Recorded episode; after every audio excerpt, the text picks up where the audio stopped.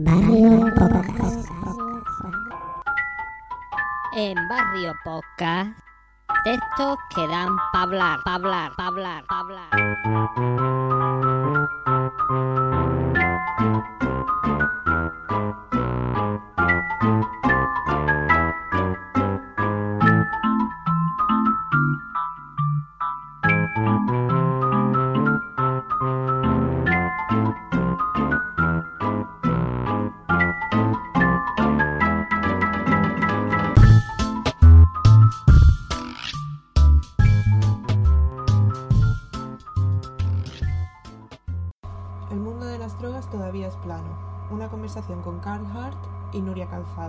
Publicada en la revista Cáñamo en canamo.net.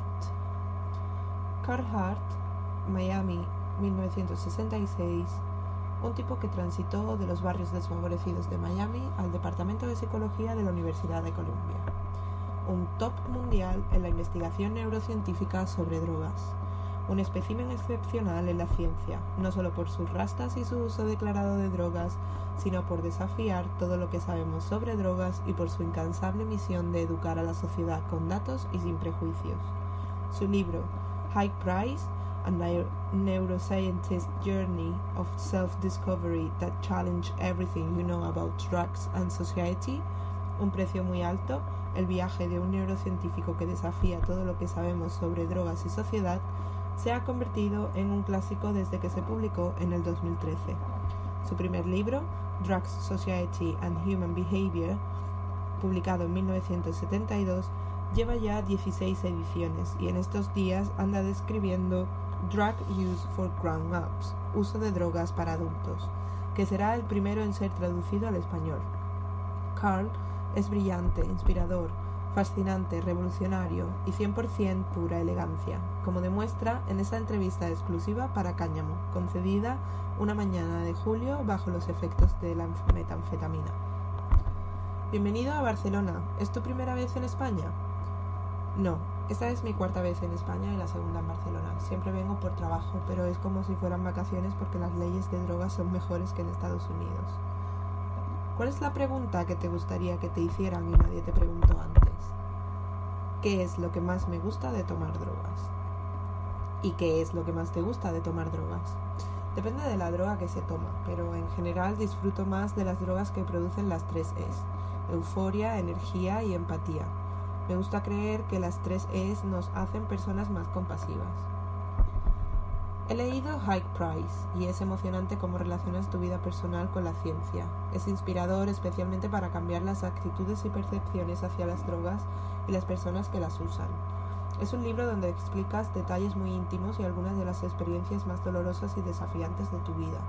Además, es un libro que forma parte de la bibliografía de tus clases. ¿Qué comentarios recibes de tus alumnos? Creo que el mayor feedback recibido es el que dice que el libro es accesible y la gente entiende la ciencia a través de un lenguaje sencillo. Les gusta mucho y pueden identificarse con las historias que se cuentan, ya que algunos han vivido experiencias similares. Los últimos casi 30 años te has dedicado a estudiar la interacción entre el cerebro, las drogas y el comportamiento, administrando todo tipo de drogas en ratones y personas. ¿A qué conclusiones llegaste? La principal conclusión es que la gente toma drogas porque las drogas son divertidas, y muchas personas que investigan las drogas no se dan cuenta de algo tan obvio. Es algo que es importante para las personas consumidoras, pero las personas que estudian el comportamiento no entienden que llevar a cabo esa conducta es útil y por lo tanto existe un abismo entre las personas que toman drogas y las personas que las investigan. Y esa división produce una situación propicia para la ignorancia, como en la época medieval, cuando pensábamos que la Tierra era plana y la gente tenía miedo de aprender que no lo era. El mundo de las drogas todavía es plano. Entonces, ¿todo lo que sabemos sobre las drogas es falso? No, no es cierto. Creo que sabemos mucho sobre drogas. La cuestión es que las personas que saben sobre drogas son ignoradas y las que no saben, en muchos casos, son científicas y tienen poder. Es el tipo de educación popular sobre drogas lo que falla.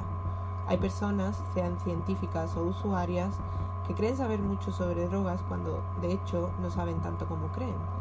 Hay mucha ignorancia, pero también hay algo de conocimiento. ¿Por qué los gobiernos se empeñan en criminalizar las drogas si no son la verdadera fuente de problemas? ¿Por qué las políticas de drogas no responden a la evidencia? En Estados Unidos el objetivo de prohibir las drogas no es la seguridad de las personas, sino asegurarse de que las fuerzas de, del orden público tengan algo que hacer, de manera que hay que disponer de fondos con el fin de mantener su trabajo para hacer cumplir la ley. Y si este es el caso, siempre debes tener un enemigo, como los traficantes y las mismas drogas. El gobierno no se preocupa primero por el consumidor de drogas, sino que se preocupa de hacer cumplir la ley. Y este es el modelo que exportamos a Sudamérica, a Europa y al resto del mundo. Si realmente queremos hacerlo mejor, debemos priorizar el trabajo con las personas que consumen drogas. Preguntarse cómo podemos hacer para que esta actividad sea más segura. Al igual que hacemos con la conducción, donde se capacita y educa a las personas para mantenerlos a salvo, si el gobierno priorizara a las personas, implementaría prácticas para su protección. Lo primero es asegurar que las sustancias sean lo más seguras posible, enseñar cómo consumirlas. Pero esta no es la prioridad en el sistema actual, por eso Energy Control es tan importante. Ambos estamos de acuerdo en que la prohibición es un gran desastre. Uno de los efectos es la corrupción en las diferentes capas del sistema. El Instituto Nacional sobre el Abuso de Drogas, NIDA, financia el 85% de la investigación sobre drogas en el mundo. Una investigación que se centra básicamente en conocer los daños y omite el estudio de sus beneficios. ¿Podemos decir que la corrupción también está presente en el campo científico? Comencemos con el primer grupo de comentarios. La prohibición ha sido un desastre. No es cierto. Ha sido un gran éxito para los gobiernos porque hay grandes presupuestos, por lo que el prohibicionismo no ha sido un desastre para las personas interesadas en mantener a las fuerzas del orden ocupadas y también para encarcelar a las personas que no les gustan, como algunas minorías. Ahora pensemos en la ciencia. Ocurre lo mismo. Mientras nos centremos en los aspectos negativos de las drogas y no en los positivos, la ciencia es consciente con el objetivo de la ley y se complementan entre sí. Si la policía dice tenemos que sacar esta droga de las calles, la ciencia lo apoya diciendo sí, porque es tan mala, se refuerzan mutuamente, hasta que la ciencia no sea más honesta para mostrar también los efectos beneficiosos y no solo los negativos, podemos decir que también hay corrupción en el campo de la investigación. Cuéntenos acerca de su experiencia laboral con el NIDA y qué aprendiste allí. Yo todavía trabajo para el NIDA en ocasiones. Hace dos semanas estuve revisando algunas subvenciones para ellos. Estuve en su junta directiva y he realizado algunas otras colaboraciones en los últimos 25 años. ¿Estás cómodo allí? Yo no me siento cómodo en ninguna parte, pero lo hago porque espero cambiar las mentes de sus herederos. Lo más importante de entender sobre el NIDA es que su misión es liderar a la nación para hacer que el poder de la ciencia influya en el abuso y la adicción a las drogas. Su misión es muy limitada, se centra en los aspectos negativos y como dijiste, financian más del 80% de la investigación mundial con esta misión limitada, descuidada, mal guiada. Esto supone un problema y como resultado muchas de las personas que trabajan con el NIDA no entienden el daño que están haciendo en realidad. El NIDA también afirma que la adicción es una enfermedad cerebral. ¿Qué opinas? Creo que todo el mundo debería leer el artículo que escribí junto a Mark Griffith, que responde directamente a esta pregunta. ¿Is drug addiction a brain disease? ¿Es la adicción a las drogas una enfermedad cerebral? No hay absolutamente ningún dato en humanos que lo demuestre. Quien te haga esa afirmación demuestra su ignorancia, o es tonta o cree que lo eres. Sueles decir que la política nacional de drogas es una política racista o que la guerra contra las drogas es una guerra contra la raza. No creo que la política de drogas en sí sea racista, como la política en sí no puede ser racista. Es la aplicación de la política la que es racista. Déjame darte un ejemplo de Estados Unidos y luego podemos dar la vuelta al mundo. En Estados Unidos, las fuerzas del orden harán cumplir las leyes sobre drogas en las comunidades pobres porque nadie las desafiará. Y esas comunidades pobres generalmente son comunidades de minorías raciales. Lo mismo sucede en todas las partes del mundo. Pero si hacen cumplir esas leyes sobre drogas en las comunidades adineradas, donde normalmente reside la raza dominante, serían impugnadas ante los tribunales y perderían. Y pondrían en peligro sus fondos. Y como resultado, al igual que cualquier otra política en una sociedad, la mayoría de las políticas se aplican en las comunidades de minorías raciales pobres porque no tienen forma de revertirla. Nadie va a desafiar a la policía si estás en una comunidad minoritaria racial pobre, pero sí es probable que lo hagas si estás en una comunidad dominante adinerada. No solo la política sobre drogas se aplica de manera racista, son una serie de políticas en la sociedad que se aplican de este modo, y la política de drogas es una más. Otro ejemplo sería el trato diferencial en las penas asociadas al crack y la cocaína en polvo. Sí, pensemos en la aplicación racista de las leyes de drogas en Estados Unidos. Podemos pensar en la política de cocaína en base o crack frente a cocaína en polvo. Durante muchos años la pena asociada al crack fue 100 veces más dura que la cocaína en polvo. Eso significa que cantidades más pequeñas de crack serían la causa para que alguien fuera a la cárcel por mucho más tiempo que con el polvo de cocaína. La cocaína en base o crack se asociaba con personas de raza negra, mientras que la cocaína en polvo estaba asociada con las blancas. Y si aplicas más la política de drogas en esta comunidad, significa que los negros irán a la cárcel por periodos más largos. Y por eso decimos que las políticas de cocaína en base o crack frente a las, a las de cocaína en polvo son racistas. Pero realmente es la aplicación de esa política. Lo mismo ocurre con la heroína en Estados Unidos. Por ejemplo, la proporción de personas de raza negra y latinos que van a la cárcel por cuestiones relacionadas con la heroína es mucho más elevada que la de los blancos, porque las leyes se aplican más en estas comunidades. A pesar de la prevalencia es la misma entre las personas blancas y negras? Sí, los datos indican que los blancos consumen más crack que los negros, aunque los medios de comunicación se empeñen en transmitir la idea contraria. Y así ocurre con muchas otras drogas. No es que haya una prevalencia de uso mayor en las minorías raciales, pero sí hay una mayor proporción que acaban en la cárcel. Si las penas por crack y cocaína en polvo son tan diferentes, se podría llegar a pensar que hay diferencias significativas entre la cocaína en base y en polvo. La cocaína en polvo consiste en una base de cocaína junto con una sal hidroclorada, mientras que el crack es solo cocaína en base. La sal de hidrocloruro en la cocaína en polvo no contribuye a la biología de la farmacología. Es la misma sustancia, la única diferencia es el rol de administración.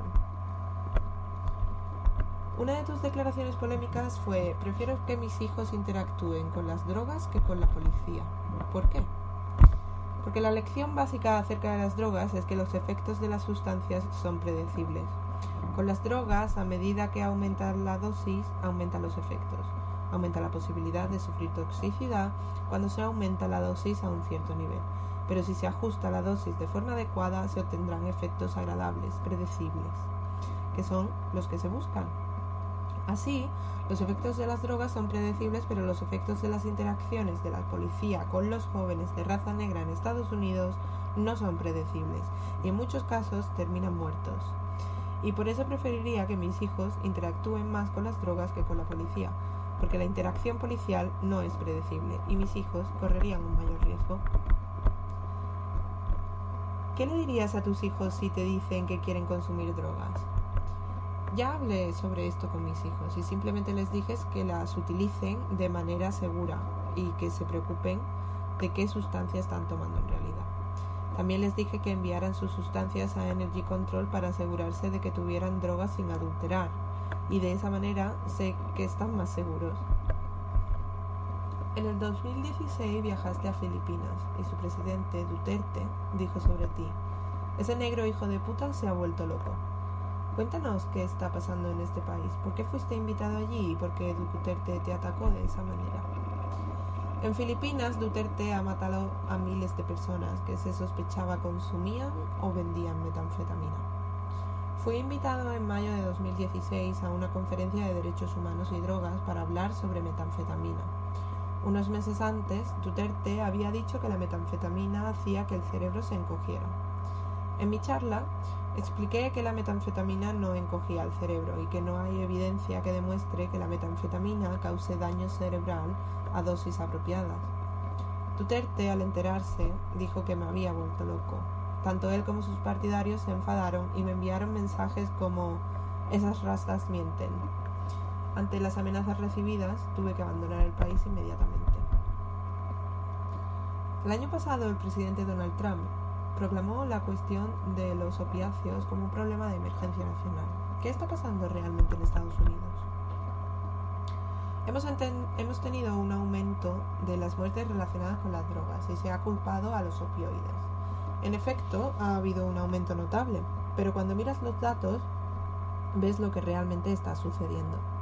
Hay personas mayores que están muriendo, pero también personas que están muriendo porque mezclan o combinan sustancias depresoras del sistema nervioso como opiáceos con benzodiazepinas, con antiguos antihistamínicos que son realmente sedantes o con alcohol. Pero también hay muchas personas que están consumiendo fentanilo sin saberlo, y el fentanilo es más potente que la heroína. Si alguien toma más de la cuenta y además no consume regularmente opioides, puede sufrir una depresión respiratoria y morir. Varios indicios apuntan a la presencia de fentanilo en el mercado español y recientemente el Sistema Español de Alerta Temprana lanzó una alerta sobre las primeras detecciones en nuestro país. Aunque estamos en un momento incipiente, ¿qué líneas de acción nos recomendarías para evitar llegar a la situación de Estados Unidos? Lo primero que debe hacer el gobierno es no escuchar a Estados Unidos, porque si les hace caso pondrá en riesgo a la población de España. En segundo lugar, debería asegurarse de que los servicios de Energy Control estuvieran ampliamente disponibles para que las personas supieran cuál es la composición de las sustancias que están tomando. Y tercero, educación adecuada sobre la mezcla de sustancias potencialmente peligrosas. Es muy sencillo. Si piensas en la conducción, que es una actividad potencialmente peligrosa, nos aseguramos de tomar las medidas adecuadas, pues es lo mismo. Y disponibilidad de naloxona. La naloxona, por supuesto, es importante, pero pensemos en un lugar como Suiza, donde dispensan heroína a personas en tratamiento. Nunca usaron naloxona y tuvieron muertes por sobredosis de opiáceos. Realmente no hace falta naloxona si piensas en un buen trabajo previo. Otro asunto que está ocurriendo en Estados Unidos y que mantiene atento al sector reformista es la legalización del cannabis en algunos estados. ¿Ha aumentado el consumo esperado entre jóvenes o hay más personas locas en las calles? ¿El caos se ha apoderado de las ciudades? ¿Ese es el esperado apocalipsis finalmente llegó? La pregunta ¿ha aumentado el consumo de drogas? es incorrecta. Esta no es la cuestión importante está enmarcada en una perspectiva propia de la cultura dominante, que no tiene en cuenta todo el daño causado durante años en las comunidades minoritarias. Y ese daño está relacionado con la guerra contra las drogas y el arresto de esta población minoritaria. Por ejemplo, en Estados Unidos, los negros en todo el país tienen cuatro veces más probabilidades de ser arrestados por cannabis. Y en algunos estados como Minnesota son 12 veces más propensos a ser arrestados por cannabis que los blancos. Y entonces ocurren un montón de desgracias. Tu vida está en desventaja porque una vez eres arrestado ya no puedes conseguir un buen trabajo, es posible que tengas que gastar mucho dinero en servicios jurídicos y te perjudica porque va en detrimento del potencial éxito de las personas en la sociedad. Entonces, ¿a quién le importa una mierda si ha aumentado el consumo de drogas? La cuestión importante es, ¿qué ha pasado con los arrestos? Y lo que ha sucedido en los estados de los cuales el cannabis es legal es que los arrestos han disminuido drásticamente y eso ha tenido un gran impacto positivo. Las detenciones han disminuido drásticamente, pero sigue existiendo una mayor tasa de detenciones entre la comunidad negra. Sí, gran pregunta. A pesar de que la cantidad de arrestos ha bajado, sigue existiendo las disparidades raciales. Y eso nos dice que la política de drogas por sí sola no resolvería la discriminación racial. La discriminación racial es un valor central de la sociedad americana. Es tan americano como América en sí misma. Si quieres deshacerte de la discriminación racial, no puedes simplemente hacer una política de drogas. Estuvimos en abril en la Semana Psicoactiva de Bogotá y uno de los temas fue salir del closet, closet psicoactivo. Explica qué significa y por qué es importante hablar sobre el consumo propio de drogas, especialmente de las personas con usos no problemáticos. Sí, es importante salir del armario. Pensemos en la comunidad LGTBQ. Durante muchos años, esa comunidad fue estigmatizada y se veían como algo anormal, especialmente en Estados Unidos. Esto hizo que muchas personas estuvieran en el armario y no hablaran abiertamente sobre su condición. Las, imágenes que podían verse de alguien queer o gay eran poco realistas. Les hacían quedar mal y hacían que se vieran como personas no normales. Y cuando la gente sale del armario podemos ver que las personas queer son como yo, como tú, como el resto de la sociedad. No son diferentes, somos iguales. Lo mismo ocurre con las personas que consumen drogas. Cuando las personas usuarias de drogas salgan del closet, veremos que son personas como cualquier otra. Yo mismo soy consumidor de drogas. Soy profesor, soy todas esas cosas que se quiere que las personas sean en su sociedad. Alguien que cuida a otras personas, paga impuestos y es una buena persona. Pero hasta que la gente no salga del armario tenemos imágenes poco realistas de cómo se ve un consumidor de drogas. Como alguien en una esquina, con una aguja en el brazo, sin techo, pidiendo dinero y que no es bueno para la sociedad. Esa persona puede ser consumidora de drogas, pero también quizá tenga otros problemas, como una enfermedad mental, y las drogas son solo uno más de sus muchos otros. Pero pensamos que esa persona solo como consumidora de drogas. La gente tiene que salir del armario para cambiar esa imagen. Venga, Carl, sal del closet psicoactivo. ¿Cuál es tu droga favorita? Otra vez. Esta cuestión es la parte donde podemos educar a la gente sobre drogas. Es como preguntar, ¿cuál es tu posición sexual favorita? Depende de cómo te sientas en ese momento, preferirás una postura u otra. Lo mismo ocurre con las drogas, depende de lo que requiera la situación.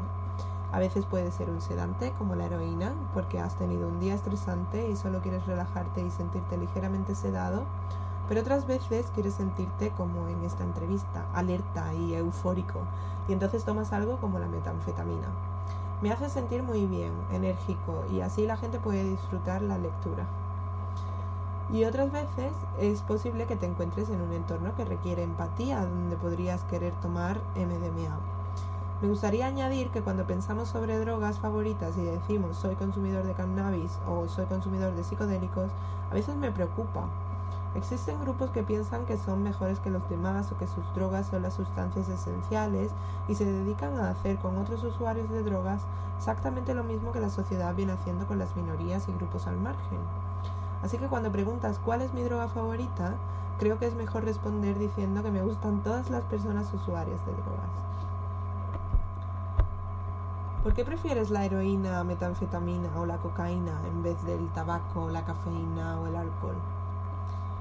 Sí, eh, prefiero la metanfetamina, la heroína, la cocaína y la MDMA más que el tabaco, en parte porque el tabaco no me da ninguna euforia que si me dan las otras. Además, el tabaco contiene al menos 4.000 sustancias químicas y la nicotina es solo una. Si solo estoy buscando estimulación o euforia, la metanfetamina o la cocaína funcionan muy bien. Con el alcohol, a medida que envejezco, los efectos de la resaca o los efectos residuales son más problemáticos que los de estas otras drogas para mí. Prefiero consumir estas drogas para lograr mis objetivos psicoactivos. Es solo una cuestión de preferencia. ¿Cuáles son tus próximos proyectos? Estoy trabajando en un libro llamado Drug Use for Grown-Ups, uso de drogas para adultos, que espero salga a finales del próximo verano y que también estará disponible en español. Además quiero aprender sobre NPS, New Psychoactive Substances, nuevas sustancias psicoactivas, sustancias sobre las que la ciencia es casi completamente ignorante. También espero trabajar más con Energy Control. Nosotros también lo esperamos. Terminemos esta entrevista soñando. Imagínate que a pesar de ser un consumidor de drogas y al igual que otras personas que también consumieron drogas como Barack Obama, George Bush o Bill Clinton, Eres nombrado el segundo presidente negro de los Estados Unidos. ¿Qué medidas tomarías para luchar contra tanta estupidez, ignorancia y manipulación que ha existido en el mundo de las drogas durante un siglo? Antes de nada, nunca cometería la estupidez de ser presidente de los Estados Unidos. Pero si la pregunta es ¿qué haría? Es lo que ya trato de hacer. Escribir libros como Drug Use for Grown Ups, donde hablaré de mi propio consumo para demostrar que soy una persona realizada que consume regularmente. Muchas de las cosas que se dicen sobre drogas son inconsistentes con mi vida y con mi ciencia, y trato de compartir ese mensaje alrededor del mundo. Discuto con científicos, con políticos, hago lo que está en mis manos cada día, en mis intervenciones, en los artículos que escribo y en mis clases. Y soy más libre de hacerlo como académico de lo que sería como presidente. Bueno, pues, pues eso, que encantada de veros, Jessica y Luis, otra vez más. Aquí lo Y bueno, yo no sé ustedes, pero la verdad es que la entrevista esta del Carl Hart a mí me, me llama muchísimo la atención siempre, sobre todo siempre me encanta si veo sus vídeos, eh, lee los comentarios porque la gente se, se viene muy arriba con esto de las drogas, ¿no? Es un tema muy sensible. Entonces, está, está bastante bien el, el tema. Entonces, el Carhart este, tan interesante, mmm, es un neurocientífico, profesor de la Universidad de Columbia, que fue mm, el primer profesor afroamericano en la Universidad de Columbia en concreto. Y, mm, y, bueno, parece que tiene un acercamiento bastante diferente a este tema de las drogas. Luego también me gustaría, porque se menciona en el texto, y me gustaría explicar un poco qué es Energy Control. Eh, sobre todo para todo el mundo que no esté escuchando, que sean eh, consumidores o curiosos de cualquier tipo de droga, eh, pues Energy Control es una, es una ONG española de finales de los años 90 que lo que ofrece es un servicio de divulgación de información acerca de diferentes drogas, acerca, de diferentes sustancias que, que, se van comercializando con el tiempo también o que ellos detectan que se están haciendo uso de ellas eh, por la sociedad. Y luego también puedo desarrollar un servicio de análisis de drogas eh, para hacer un poco de concienciación acerca de qué tipo de sustancias consumimos. Y entonces pues, se dedicaban a hacer diferentes campañas, eh, tanto campañas directamente educativas como campañas de esta identificación de, de drogas, pues a lo mejor se ponían en puertas de, a ver, no en la propia puerta de una discoteca, pero a lo mejor en, en ciudades que tienen calles específicas con mucha vida nocturna, por ejemplo, ¿no? O, cerca de sitios donde se solían hacer mmm, macro botellones, por ejemplo, ¿no? O cosas así. Entonces plantaban ahí su furgonetita y tú podías ir a decirle, oye, mira, que he pillado esto, me han dicho que es M, y a lo mejor pues, te dice, pues mira, es M y, y lo que no es M, ¿sabes? Entonces, hacía, me parece una, una, labor bastante interesante, la verdad. Si buscáis cualquier información sobre ello en Internet, podréis encontrar eh, mucha, mucha información al respecto de diferentes cosas. Eh, lo que no sé es si siguen en activo, la verdad, pero, pero sé que puedes encontrar información en Internet. Entonces, yo me preguntaba si, si podíamos, esto queda a vuestra decisión, pero me gustaría empezar esta conversación con la pregunta de si queréis salir del armario, como dice en la entrevista. Ah, bueno. eh, me, bueno, por saber si la gente que está tomando partido en esta conversación, pues somos consumidores de drogas recreacionales. ¿No? Completamente. Completamente. sí, yo, yo la verdad que también no puedo decir que no, cada vez menos, pero menos o más, depende de por dónde lo mire, pero... Claro, claro. Así que... Yo, sí, yo, a ver, eh, ahora sobre todo cuando salgo de fiesta y esto, ¿sabes? Lo que pasa es que ahora la situación ha cambiado un poco y tampoco económicamente no estoy muy bien, pero yo la verdad que he probado y me gusta de vez en cuando probar cosillas, ¿sabes? Y sobre todo, hombre, yo en tema de mm, drogas blandas y eso como cannabis, alcohol, tabaco y eso, sí, ¿sabes? ¿Y café? Bueno, ¿verdad?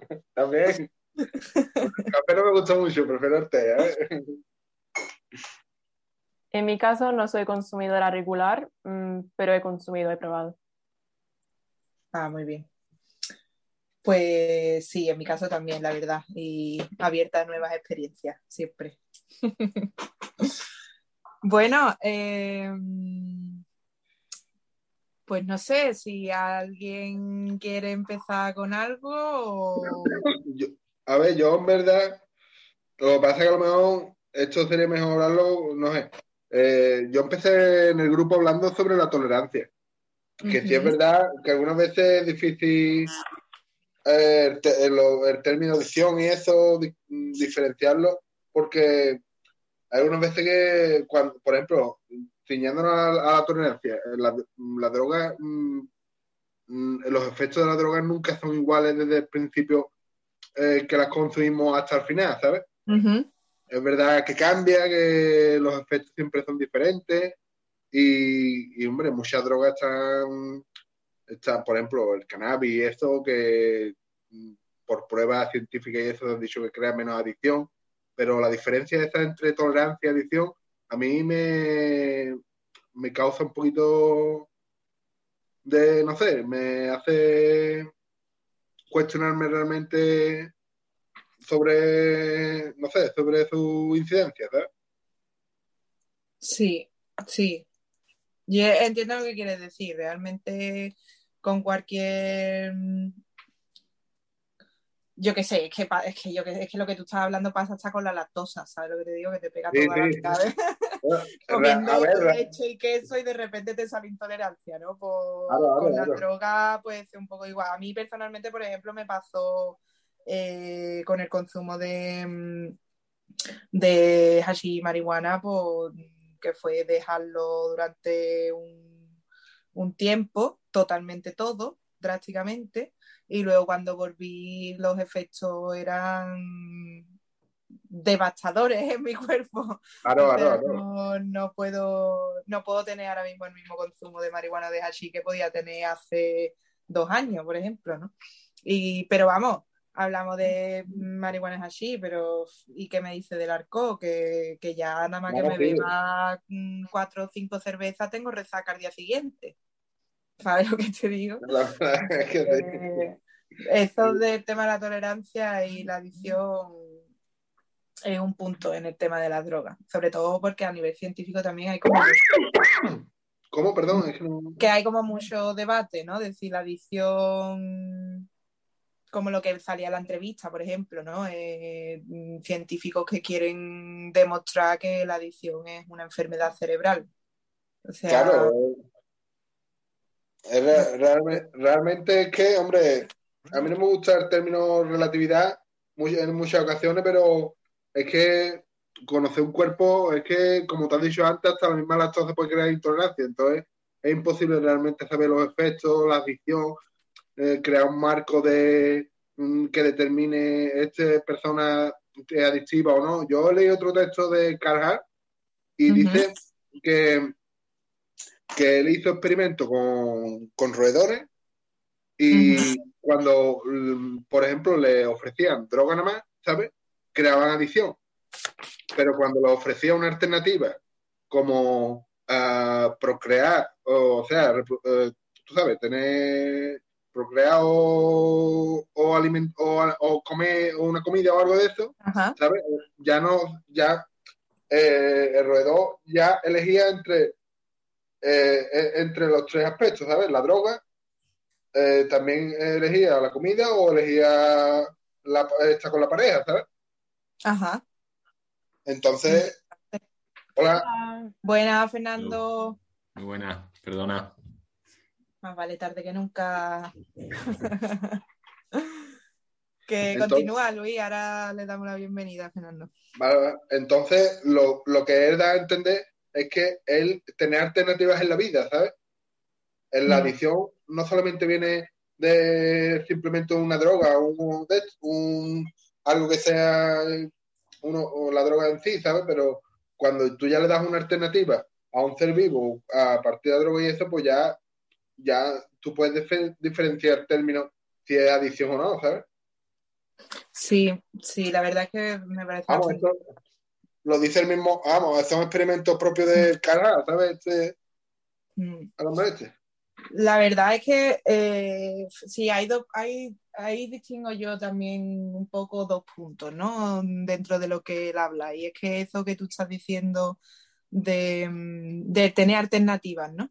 Entra mucho dentro de, mm, de bueno, de a lo mejor lo que podríamos llamar como sociología del consumo, ¿no? ¿Dónde se consume, dónde se consume más, en qué, en qué partes de, de- y en qué grupos sociales se consume más, ¿no? Y también relacionado un poco con, con la educación que recibimos al respecto. Porque, por ejemplo, dice tú mm, el tema de cuándo se es adicto o no se es adicto, ¿no? Eh, o lo que tienes es un hábito o tal. Eh, la imagen que tenemos de un adicto, evidentemente, es una persona que está para el arrastre, una persona que ya está acabada y, y sobre todo, por ejemplo, si es una persona sin hogar, damos por sentado que ahí hay consumo de Claro. drogas seguro y todo el fracaso social eh, que conlleva, ¿no? El ser un adicto. Pero después, mm, probablemente, mm, yo creo que probablemente todos los que estamos aquí ahora en esta conversación podemos tener gente en nuestras vidas que, que son adictos a diferentes drogas O o nosotros mismos. fármacos. Nosotros mismos, no, no gente, vamos, yo mismo. Claro, y ahí está. Y, y seguimos teniendo pues nuestra vida normal, ¿no? Y con más o menos conciencia de nuestra adicción y de nuestros hábitos, pero pues eso, ¿no? Lo que llamamos una vida normal, ¿no? Siguiendo nuestros mandatos sociales eh, y, y haciéndolo todo correctamente para que no se note. Hombre, yo la verdad que yo no le veo, yo no le veo pega a ese tema, porque yo, por ejemplo, eh, yo con el cannabis, eso a la hora de estudiar, yo me concentro mucho más, así que tampoco se le puede. eh, pero sí es verdad que eh, cuando tú ves una persona que no se realiza por culpa de la droga y eso, pues entonces tú ya, ya empieza el estigma, ¿sabes? Sí, sí. pero no siempre es así, porque como él dice en el texto, eh, eh, el tema de la pobreza, eh, normalmente las drogas más baratas y eso y más fuerte, bueno, más fuerte, vamos, digamos, como él habla que la droga como la heroína y eso se vende en, los, en, los- en la zona mm, que hay mayor mm, exclusión social y eso, y, y que sin, sin embargo las personas que tienen más poder adquisitivo eh, consumen otras drogas que crean menos adicción como la cocaína o cualquier cosa de eso. ¿no? Eso tiene que ver quizá con lo que tú comentas de tener, lo que comentabas del experimento con los ratones, de tener alternativas y poder elegir, ¿no? Claro, claro, claro. Eh, que, que tiene también que ver con esa parte que él menciona sobre la educación popular que necesitamos sobre las drogas. Eh, claro, por mucha educación que tú tengas, si al final en tu barrio la única opción que tú tienes es drogarte porque no tienes ni una pista futbito, ni tiene una discoteca, ni tiene un teatro, ni tiene un, un ayuntamiento o una ONG o lo que sea que esté haciendo actividades para jóvenes, ni tiene, mm, Claro. yo qué sé, al Energy Control, ¿sabes? Ofreciéndote el servicio para saber qué es lo que te estás metiendo para que no te metas mierda. Pues evidentemente si no tienes alternativa, te metes en un ciclo mm, que te lleva a la, que te puede llevar a la ruina, evidentemente claro. pero luego también tenemos a mucha gente con su vida normal y su vida hecha, que también tienen una ruina de vida, que están con deudas hasta la cabeza que no pueden pagar, que han perdido casas o propiedades o cosas materiales por el tema de la, de la adicción que desarrollan diferentes tipos de trastornos eh, psicológicos, por ejemplo, y que siguen siendo, pues, mm, yo qué sé, mm, lo, que, lo que es la generalidad de la gente, pues un trabajador o incluso hartos cargos o mujeres con su familia, todo muy normal, pero luego a lo mejor de puertas para adentro, porque claro, se intenta cumplir con ese mandato social, ¿no? De... Claro, pero, hombre, eso, eh, eh, algunas veces que se la achaca demasiada droga, pero es que cuando uno está en esa situación de que no tiene dinero para pagar todas las cosas, eh, la casa, las hipotecas, lo que sea, eh, es que ese mismo estrés, ¿sabes? Los efectos psicológicos y, en algunos casos psicológicos y psicóticos también, porque es verdad que crean, eh, ahí está datado que eh, muchas drogas tienen efectos psicóticos sobre las personas, pero no se tiene en cuenta de que ese mismo estrés laboral, el estrés de la vida, ¿saben? Sí, eh, que el sistema que te oprime, esos factores, estos factores no se tienen en cuenta y, y siempre se pone como desencadenante final la droga, pero realmente podría ser un desencadenante relativo, ¿sabes? Mm. Yo estoy con eso, con lo que es desencadenante relativo. Yo creo que hay una parte que es lo que está hablando el Carhart en el artículo que no se toca tanto, que es la diversión en las drogas. Coño, que no hace falta estar mal para tomar droga, que se puede tomar simplemente por diversión. y la mayoría de veces se hace. Eh, digo esto porque yo me siento muy eh, en mi caso me siento muy eh, asemejado a esa parte, ¿no? Porque no creo que tenga una adicción bastante que se me vaya de las manos, aunque me encanta la marihuana, pero aparte de drogas duras, digamos, o sintéticas, pues sí me gusta juguetear con ellas, ¿no? Pero tampoco se me va de las manos, creo. Entonces, eh, poniéndome de ejemplo, me considero una persona que lo toma por, pues por eso, ¿no? Por un poco más de, diversión más que otra cosa. A lo mejor la marihuana no está dentro de la droga sintética. A lo mejor la marihuana ya la tomo por algo más que diversión también, mm. sinceramente. Y, una de las cosas que decía también en el artículo de este hombre es que, mm, eh, no sé, el abismo que hay entre las personas que consumen o las personas que están alrededor del ámbito de las drogas y, la gente que lo estudia, los mismos eh, científicos. Y, como decía, decía que, mm, que un ejemplo que ponía, ¿no? Eh, con el tema de la policía y la ciencia, por ejemplo, que casi siempre la ciencia que se mete en el tema de la droga es para investigarlo en contra. Nunca acaba investigando los efectos positivos porque se parte directamente de la base eh, de la policía diciendo tenemos que sacar esta droga de las calles y la ciencia diciendo si esto es malo, esto, hay, hay, que hacerlo y es malo por, este, por esto, ¿no? O sea, una excusa directamente apoyándose en la ciencia para que dé más peso para decir que la droga es mala y sacarlo de las calles, sin en ningún momento centrarse en mm. cualquier otro de, los de, de las consecuencias por las que se está tomando la droga y lo que es peor, eh, los problemas, si es que hay algunos, de por lo que se está tomando la droga, ¿no? Es lo más importante. La verdad es que porque es que. Pero pero un, momento, Luis, que había levantado la mano Jessica. Quería... Ah, no, nada. Eh, sí, bueno, me relaciona a lo que estabas diciendo antes. Em, por lo que veo aquí en mi,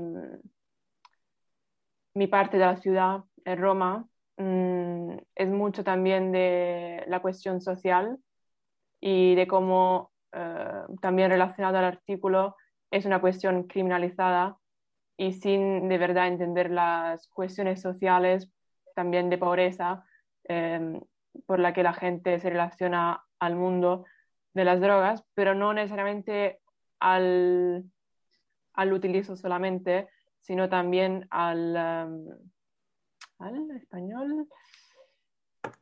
Um, spaccio, es en italiano. Dilo en inglés si quieres drug trafficking o ¿Tráfico de drogas? Tráfico de drogas, en, plan, por lo menos en mi parte de, de, la ciudad es una realidad en la que eh, es normalizada y se ve por las calles y es muy criminalizada sin entender las consecuencias, las causas sociales que estaba diciendo tú, Ana, antes, como el hecho que no haya discotecas, o aunque si hubiese discotecas, no sé si sería muy diferente, pero la, mm, la, cuestión cultural o... La alternativa de ocio. Exactamente, o también laborales. Mm, aquí somos un barrio eh, periférico, sin muchas conexiones con, bueno, hay conexiones con el centro, pero no está bien comunicada con eh, las otras zonas. No es una metrópolis em, interconectada como puede ser Londres. Sí. Si estás afuera, estás afuera y hay una vía para llegar al centro. Y hay un metro, pero no llega aquí. Entonces es como toda esa consecuencia también de la urbanización de la ciudad y de cómo esta impacta a la mm. entrada al mundo laboral, social, cultural y, y que mm, causa la marginalización también de comunidades. Y es una cuestión muy interesante, creo, y que no se analiza desde, desde esa perspectiva.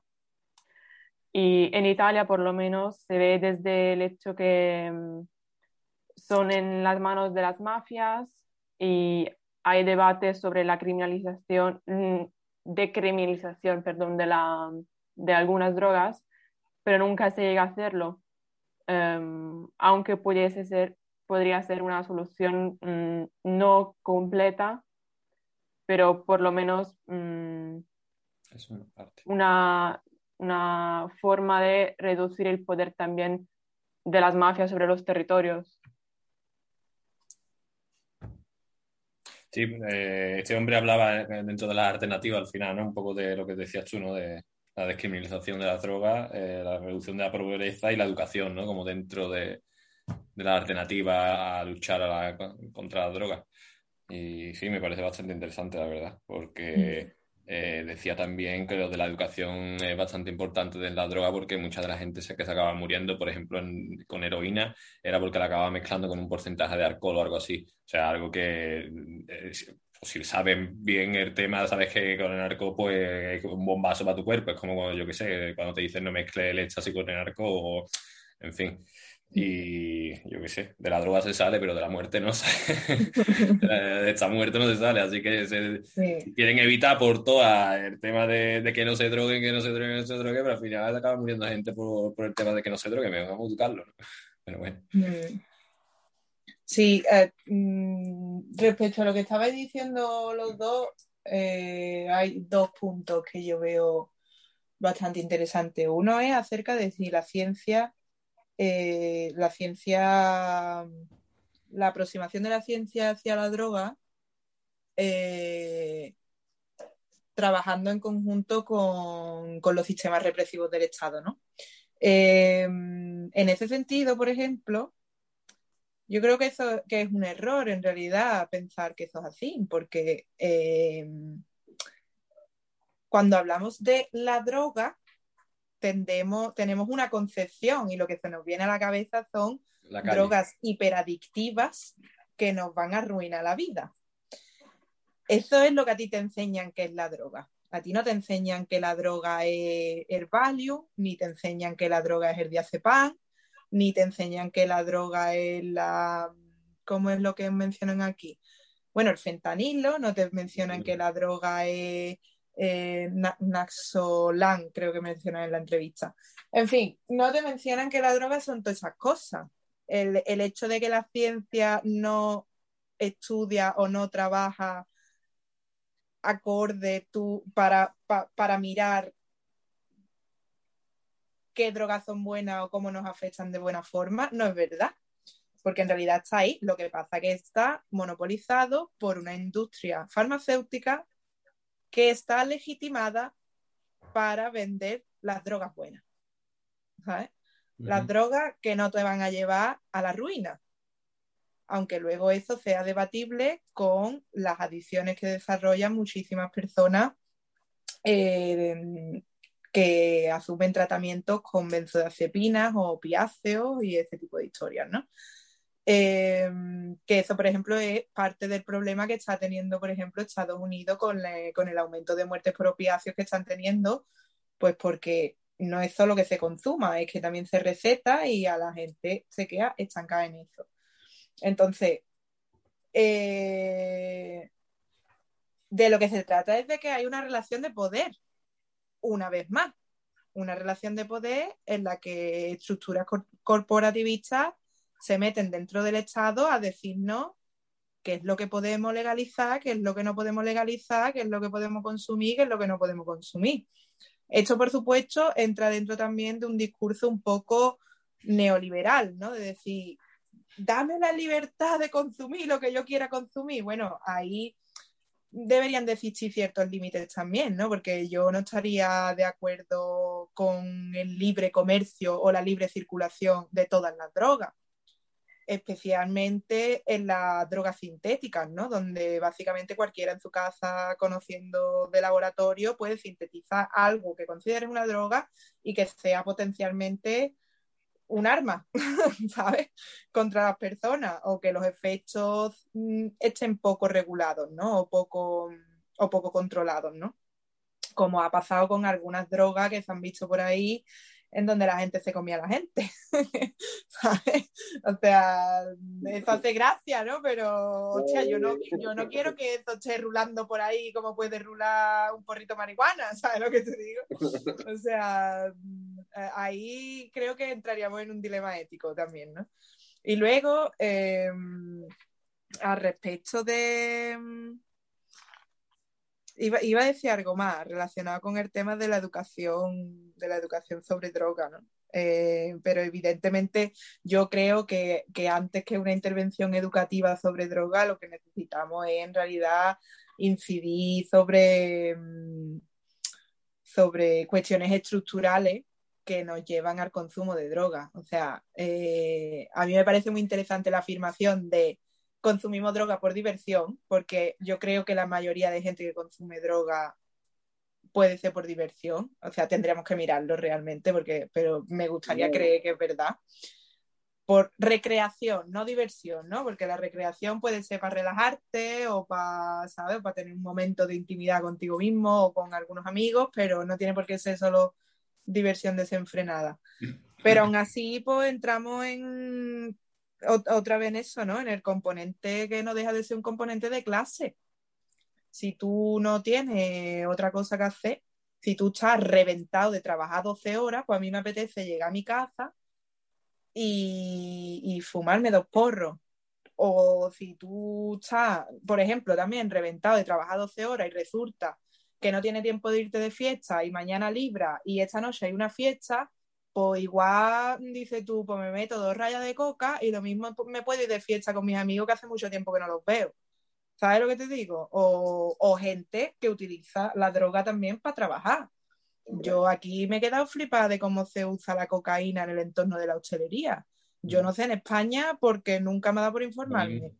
Pero aquí, tío, en Reino Unido, Aquí en Reino Unido, todo el que está echando en hostelería más de 40 o 48 horas a la semana, tira de coca. Y tira de coca porque, porque se necesita para trabajar, porque si no, no rinde. En verdad, esto es lo típico, pero en España sí, en España se consume un montón de cocaína. Los feriantes y todo eso han tenido siempre fama de, tomar cocaína y, y, al fin y al cabo lo que pasa es que, hombre, a mí una, una cosa que me ha gustado de nota este es que no hace diferencia entre drogas blandas y drogas duras, ¿sabes? Porque es como si hacer la diferencia mm. es como estigmatizarlo más, ¿sabes? Sí. Eh, no sé. Mm. Sí, pero sí, no sé. ese es un debate complicado en realidad acerca de drogas blandas, drogas duras. Fernando, quería. Sí, bueno, yo lo de, lo de, entiendo lo de que no se diferencie y no lo diferencie él porque lo que hace es más estigmatizarlo, pero creo que es importante. Y la gente que consume drogas creo que tiene una cierta importancia. Mm, no sé, yo en mi caso no voy a tomar, aunque me guste mucho eh, MDMA todos los días, pero se me un por todos los días. Oh, yo qué sé. Eh, y creo que hay una. Pero claro, a lo mejor es porque tampoco sé cómo toma a lo mejor hay una forma de tomar, porque este hombre toma bastante también MDMA y decía que lo tomaba porque, porque para él era un sustitutivo, un sustitutivo del alcohol, alcohol no solía beber, y dice que el alcohol le dejaba, le dejaba mucho más resaca. Y digo yo, hostia, pues el MDMA también te pega una hostia. Lo que pasa que, claro... Es que probablemente esa persona consume el MDMA como lo consume tú en una noche, que está deseando de comértelo todo para tener la super fiesta. Pues mm, no creo que sea la misma... Pues eso es donde yo digo que seguro que este chaval, aparte de tener un una cosa buena y un camello bueno. Tiene que seguro que consumirlo de una forma mucho más, no sé, o microdosis o cualquier cosa, no sé cómo lo hará, pero que estará mucho más puesto y no es una cosa que tampoco me atraiga tanto igualmente. Pero bueno, eh, lo de es súper interesante, creo, el tema americano, porque. Bueno, un momento, ahora que has mencionado esto de este hombre, es que este hombre no solo lo hace con el MDMA, este hombre tiene heroína, por ahí con la heroína que dice tú, bueno. Mmm, hostia, yo que sé, que habla tan aventureramente sobre la heroína no es tan mala, la, consumo todos los días para ser mejor persona. Bueno, todos los días no dice, pero... Pero a menudo sí. Y el titular es la heroína me hace ser mejor persona, ¿sabes? Y es como, tío, yo qué sé.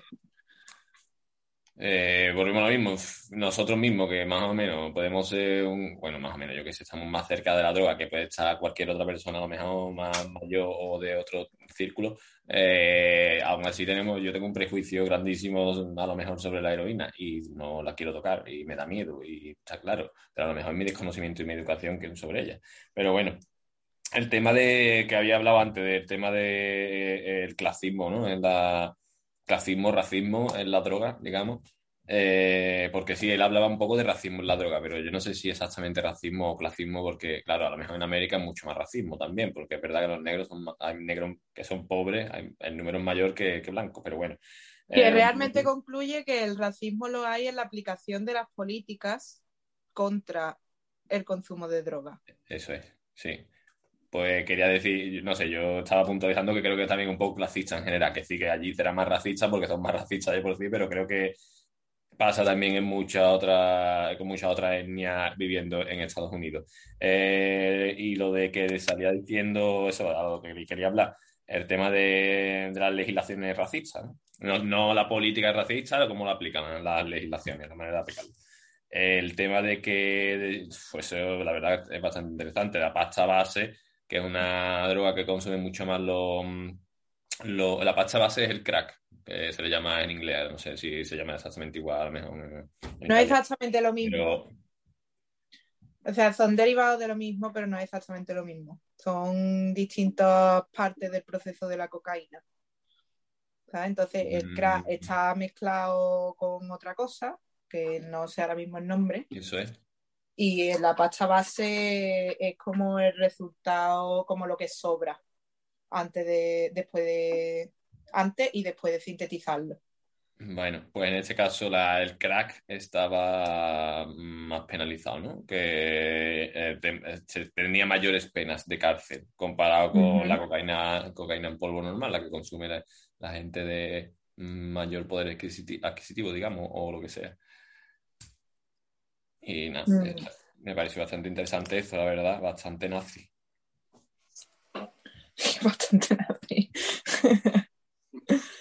um, sí, a ver, sí, es que al final, yo qué sé, la, la, las opresiones de clase, las opresiones de clase se reflejan en todo, en realidad, al final, ¿no? Eso no, yo creo que es como inevitable, ¿no? Eh, lo que está claro también que el componente de seguir los mandatos sociales y esa historia, mm, yo creo que eso puede influir incluso, incluso en las estadísticas, tío, de los, de los números que se tienen sobre, sobre el consumo de droga y sobre cómo afecta la droga. Porque si tú te vas aquí en Cardi, por ejemplo, al barrio Pijo, ¿sabes? Y tú le preguntas a la gente la misma encuesta que en otro lado, pues probablemente nada más que por reputación social, va a haber gente que te diga que ellos no consumen, ¿sabes? Cuando en realidad sí consumen. No sé si será eso también un componente de clase o no, pero yo estoy convencida de que datos reales, reales tampoco se pueden tener de, los consumidores y, de toda la gente que, realmente pues, hace un uso habitual de las drogas, ¿sabes? No sé. Más que nada, hombre, es un estigma, es tabú, entonces es imposible que la gente... Claro, tío, que por eh, ejemplo, dice tú, ¿cómo estamos educados, no? En frente a las drogas. Mi hermano decía, me da miedo probar la heroína. Y yo, la heroína y la cocaína eran medicamentos que se usaban a principios de siglo, así tan campante, tan normal. Bueno, y para mucho, y realmente para, eh, cuando una persona intenta desintoxicarse, tú utilizas otras, los, los médicos utilizan otras drogas que están más probadas, que están que, probadas científicamente como la metadona, no sé qué, ¿sabes? Mm, sí. Eh, y, y, sustituyendo eh, progresivamente, ¿sabes? Así que realmente, no sé. No sé, me refiero a, a, eso, ¿no? Que ese miedo, o sea, el miedo que a lo mejor mi hermano puede tener sobre la heroína es el miedo que alguien que no ha consumido drogas nunca puede tener acerca de incluso de la marihuana. Porque hay gente que lo tiene, ¿no? Jessica. Creo que también sobre el tema de la heroína mm, se puede relacionar con las décadas eh, antes, ¿no? En plan, cómo ha sido estigmatizado eh, el utilizo y ver también las consecuencias sociales que haya tenido esta droga sobre una, mm, una, mm, una parte muy grande de la población y cómo ha sido representada esta em, en las décadas siguientes. Sí. también como creo el rol de las subculturas y de la mm, cómo también el utilizo va, mm, no quiero decir de moda, pero quiero decir, se entra en una fase, ¿no? En plan, quizás en los 80 se utilizaba esta, luego en los 90 con la, la mm, escena techno, por ejemplo, se cambia. Entonces es como también somos más lejanos de otra realidad. Sí y también da más miedo porque es menos familiar, puede ser. Mm. Sí, o sea, mm, definitivamente, yo creo. Lo que no, lo que habría que mirar, yo no sé en Italia, pero eh, yo creo que todos conocemos aquí el efecto de la heroína en los años 80 en España, que fue devastador. Hay varias generaciones que pueden contar un amigo murió por la heroína o esta persona mm, murió por la heroína y el tema también eh, que fue muy sonado, ¿no? De las madres de la droga en el norte eh, tratando de luchar contra, contra el, narcotráfico, mayormente era tema de, heroína.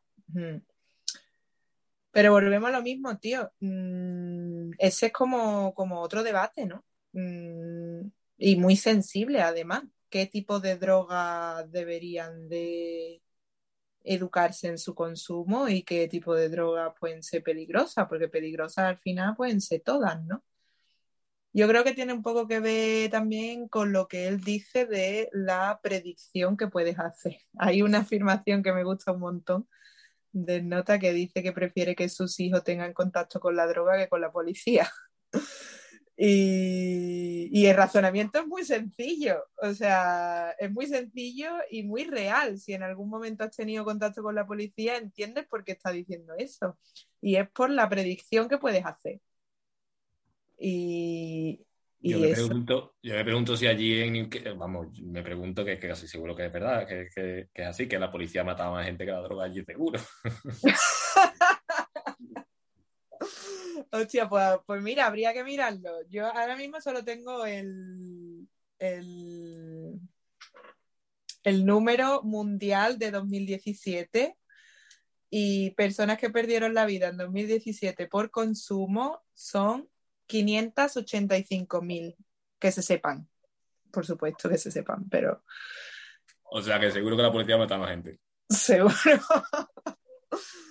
Seguro. Bueno, esto es del informe mundial sobre drogas de la ONU, o sea que probablemente puede ser que sean más personas, pero eh, este es un dato mundial. sería, sería bastante aterrador si la policía estadounidense mata más de 500.000 personas um, al año. sería, me daría miedito. Sí, bueno, por dar algunos otros datos, por ejemplo, tenemos 35 eh, millones de personas en el mundo con trastornos asociados al consumo de droga, que pues es 35 millones de personas, pues son unos pocos de millones, vaya, son como con un país entero, ¿no? Pero otra vez una cosa, ese, dato por Un momento, un momento, termino, termino. Tenemos, el otro dato que tengo es el 5,5% de la población mundial consumió drogas al menos alguna vez durante el año 2017. Dentro de ese porcentaje pues habrá gente que consuma siempre, habrá gente que haya consumido ese año y no haya vuelto a consumir en su vida, que no me lo creo. Pero eh, sí, son, hacen un total de 271 millones de personas eh, de entre 15 a 64 años, por ejemplo. Y luego, por otro dato que tengo acerca del narcotráfico, pues son 650 mil millones de beneficios hechos, eh, creo que es 2017 también. Son un viaje de dinero, ¿eh?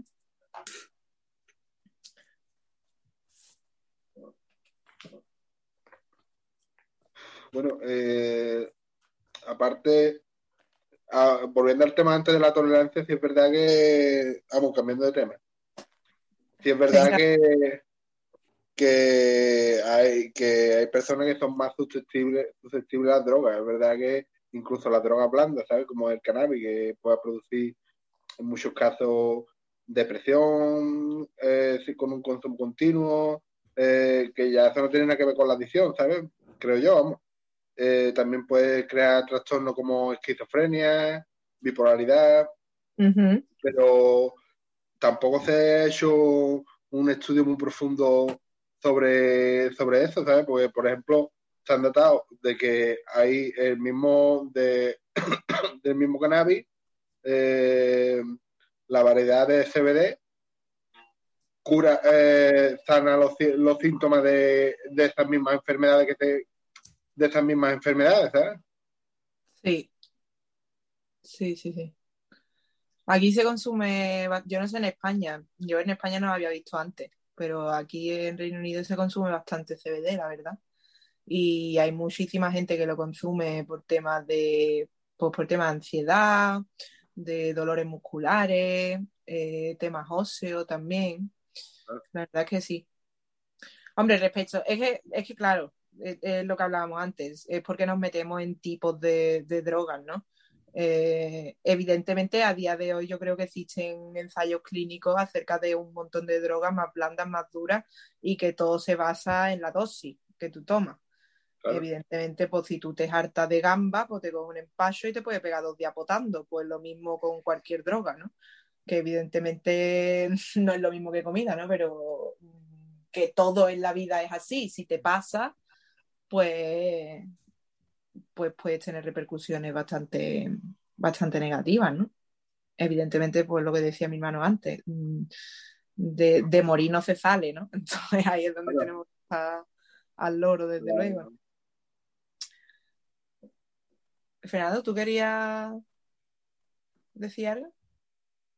No, em, luego hay una, hay una parte que a mí me llama bastante la atención. Bueno, ya, ya que sí, no, de que ya había hablado antes también, eh, un poco por encima, ¿no? Del tema de eh, pues los opiáceos que se toman en el tema, en ese caso de la psiquiatría, por ejemplo, o muchos otros fármacos, podemos decir, ¿no? Pero en el tema de psiquiatría es que hace poco estuve leyendo un artículo que va en relación a lo que este hombre mismo habla, eh, que de hecho se llama así, ¿no? El, o el, principio del título del artículo dice como que estamos, que la Tierra es plana en términos de lo que conocemos de drogas, ¿no? El artículo se llama El mundo de la droga todavía es plano. Eso es. Eh, entonces, eh, este artículo hablaba sobre, eh, lo colgó Blanca, de hecho, hace poco, hablaba sobre mm, el tema de la psiquiatría, de cómo, lo, cómo está afectando los fármacos de una manera que no se sabía y que al cabo de los años se están dando cuenta de que hay reacciones adversas que no se tenían ni puta idea, ¿sabes? Y eso se ha hecho básicamente con ensayo y error, o sea, se ha trabajado directamente con la, con la ciudadanía directamente. Eh, de hecho, los cambios cada, cada, mes y cada año, cada día se sacan fármacos nuevos, nuevos diseños, nuevos componentes o nuevas mezclas entre fármacos y cosas así para evitar ciertos daños que hacen otros fármacos y cosas así, ¿sabes?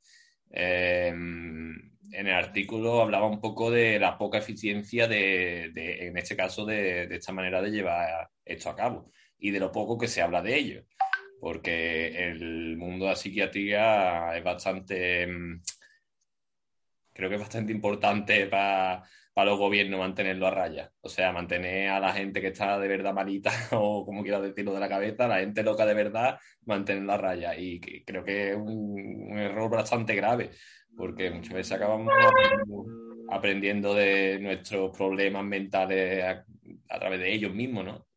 a través de la psiquiatría, de cómo avanza, ¿no? Y avanzando por el tema de los fármacos, como se ha hecho hasta el día de hoy, pues no sé yo si es la mejor opción.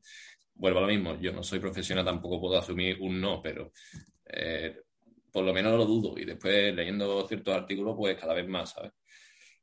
Mm. Sí. La verdad es que eh, la psiquiatría, la, la, psicología y esto están, digamos que rompen el marco, el marco relativo por, porque están comprados por Occidente, ¿sabes? Es que tú diagnosticas a una persona eh, una enfermedad mental o cualquier síntoma psicológico, lo que sea, eso eh, es muy relativo, ¿sabes? Porque es que nunca se saben los factores reales y la incidencia, ¿sabes? No sé si es lo que te referías tú exactamente. O, eh, y eso, hombre, hay enfermedades mentales claras, ¿sabes? Que realmente crean una repercusión porque son personas que no se pueden realizar a sí mismas, o autorrealizarse. Pero algunas veces, y aparte los fármacos, los fármacos que hay, los antipsicóticos, los antidepresivos y eso, eso, son súper fuertes, eso hace un daño al organismo que son increíbles por muchos cambios que haya constantemente y desarrollo de la, de, la síntesis de esos opiáceos. Eso, no sé. Mm. Yo veo, veo por dónde va, pero la verdad es que tenemos, yo qué sé, la vida que tenemos montada también no tenemos ni prevención suficiente antes de que tú llegues, cuando se tratan de enfermedades desarrolladas, ¿no? Porque a lo mejor sobrevenía, ¿no? Enfermedades mentales sobrevenidas o trastornos psicológicos sobrevenidos por trayectoria vital, digamos. Claro, yo cuando mm, estaba hablando antes, no he puntualizado, pero hablaba de un issue, una enfermedad, o, o, sea, que no te venga a crear desde, de, tu personalidad o lo que sea, que sea algo, por, estamos hablando de gente que tiene ansiedad, gente que tiene depresión, gente que, que va... y es fácil directamente pues, administrarle tal y cual, ¿no? Coño, y sin enfermedad mental, que fui al, fui al médico por contracturas los hombres y me recetó diazepam del tirón, el cojones. ¿Sabes? O sea que yo para qué necesito una caja de diazepam en mi casa, si yo lo que necesito es que me dé fisioterapia ponme fisioterapia en la puñetera seguridad social y verá cómo no necesito pan. ¿Sabes lo que te digo? O sea, sí, claro, dinero, pero yo qué sé, es lo que me refiero, que la vida como la tenemos montada no tiene una prevención real acerca de eso, ¿no? Mm, sí que es verdad, muchas veces llegamos al punto, ¿no? De, educación y de, la prevención, porque la educación no deja de ser preventiva que tú eduques no te da una solución de que algo vaya a dejar de pasar, simplemente pues, mm, aumenta la sensibilización acerca de eso, el conocimiento. Mm, tío, la gente necesita conocer las cosas, la gente necesita saber cómo le afectan las cosas. Tú no puedes tomar una decisión a la ligera sobre los efectos secundarios de algo porque alguien que lleva una bata y tiene un título te está diciendo que es lo mejor para ti y ya está. ¿Sabes lo que te digo? Y luego en, la, en el otro lado tienes pues también gente con una vaca y con, un, y con, un, y con unos estudios y una acreditación que te dice, mm, yo, mm, yo qué sé, por ejemplo, eh, los beneficios que se conocen de, del cannabis sobre, sobre el dolor en el cuerpo. Pues tío, yo no, yo no entiendo que haya gente que científicamente solo lo niegue, ¿sabes lo que te quiero decir? Y que no se pueda hacer un desarrollo mucho más comedido acerca de eso, ¿sabes?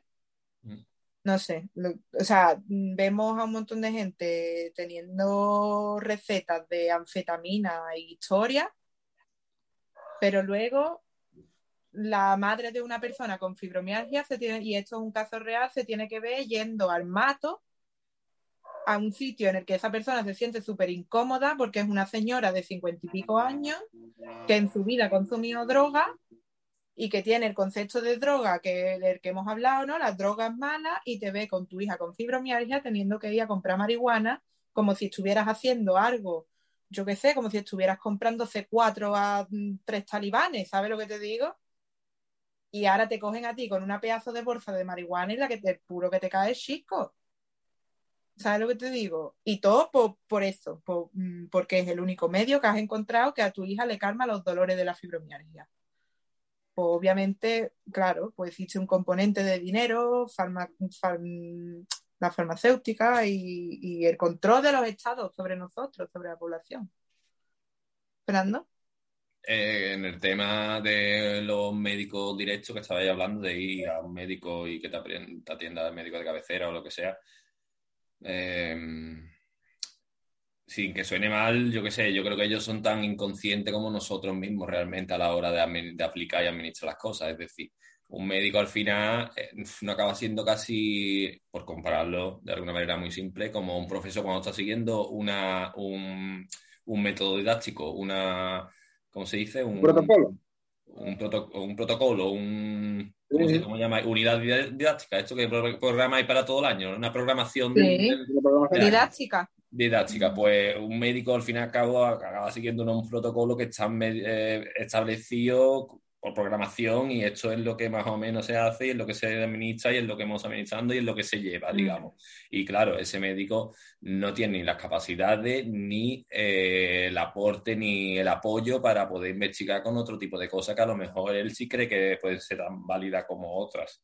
Pero eso Yo creo que te has dicho una palabra clave y es el apoyo.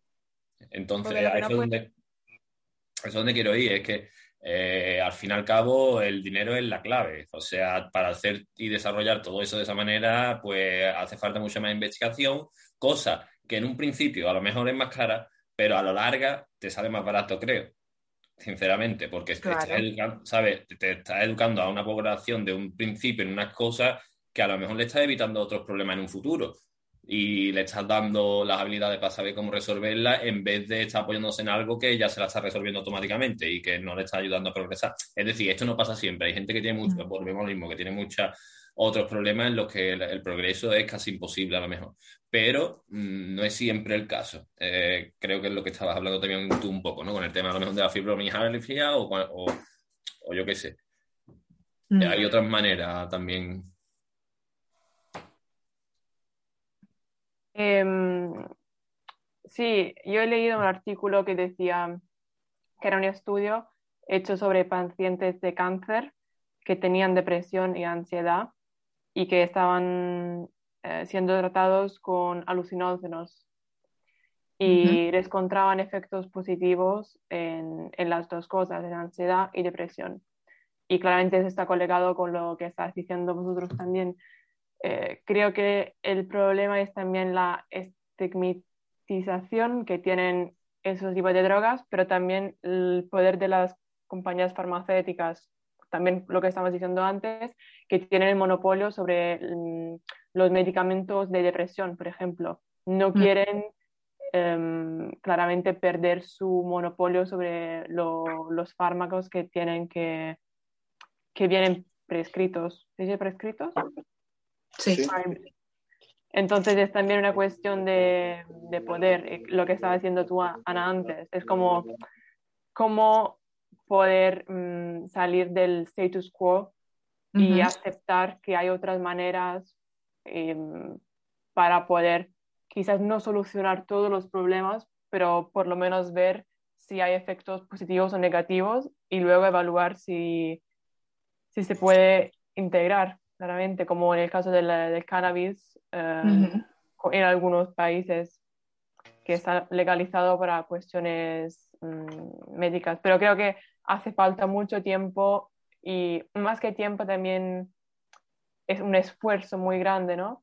Para, mm, sí, dejarlo aceptar mejor. Y no sé desde nuestra perspectiva cómo se puede hacer desde un...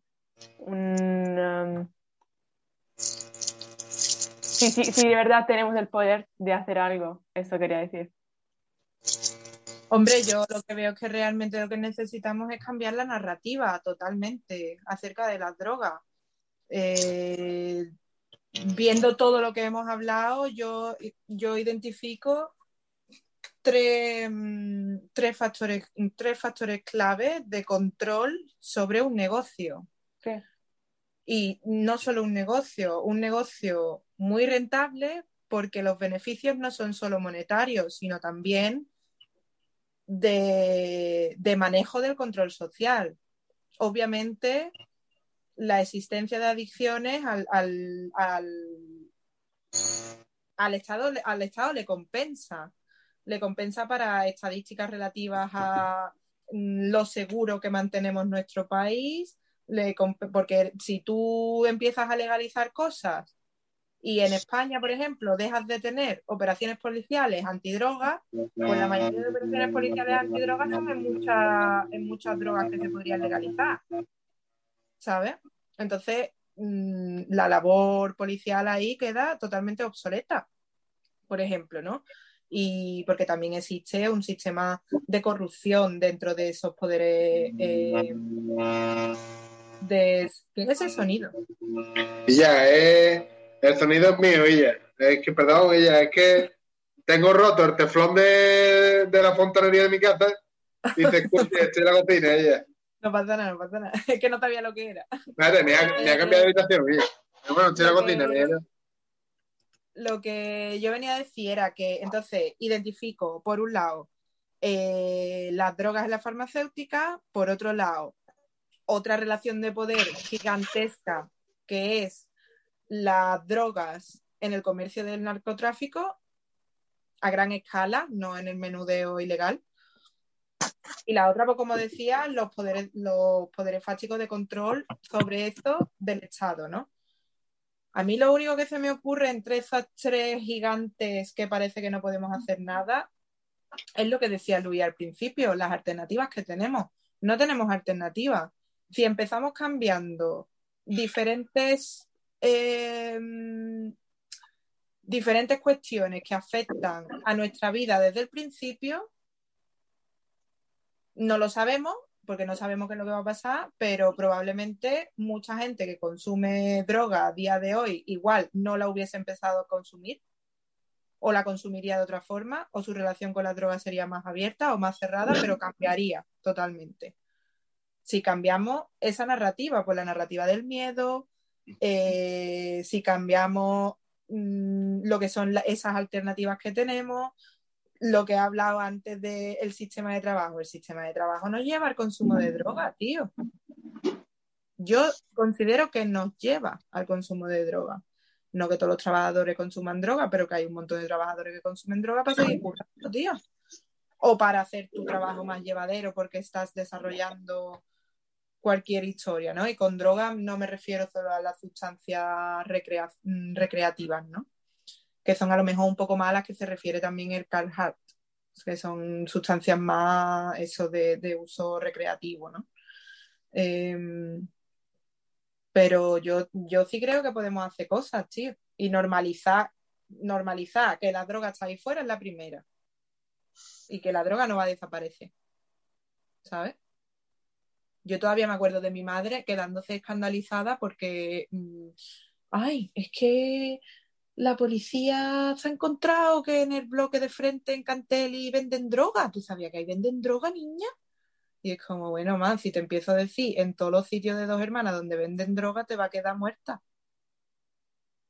Porque muchos de los sitios podrían ser em, lugares en los que no te lo espera, como pueden ser barrios de clase alta o de clase mm, de lo que llaman media alta, ¿no? Pero en fin, sí, yo creo que cambiar la narrativa es la primera. Y, hablar de que de si tú consumes droga o no con naturalidad debería de ser otra. O sea, estamos, es que estamos hablando de un nota negro que es profesor de universidad, doctor en neuro, neurociencia, que abiertamente dice, no, mira, es que yo... A que, a que la aproximación es otra ¿Sabes lo que te digo? Probablemente es porque también pues dices tú, hostia, es un tío importante, ¿no? Pero la aproximación es otra totalmente. No, es que no, no, es que sea importante, es que justifica de que la droga no, no le ha hecho un mal en su vida, ¿sabes? Claro, pero si a ti te viene mi padre que tiene 65 años, soldador, y te dice, no, es que yo uso heroína una vez a la semana, pues era tú pensando, mm, bueno, ¿y qué? ¿Sabes? Eso no es bueno.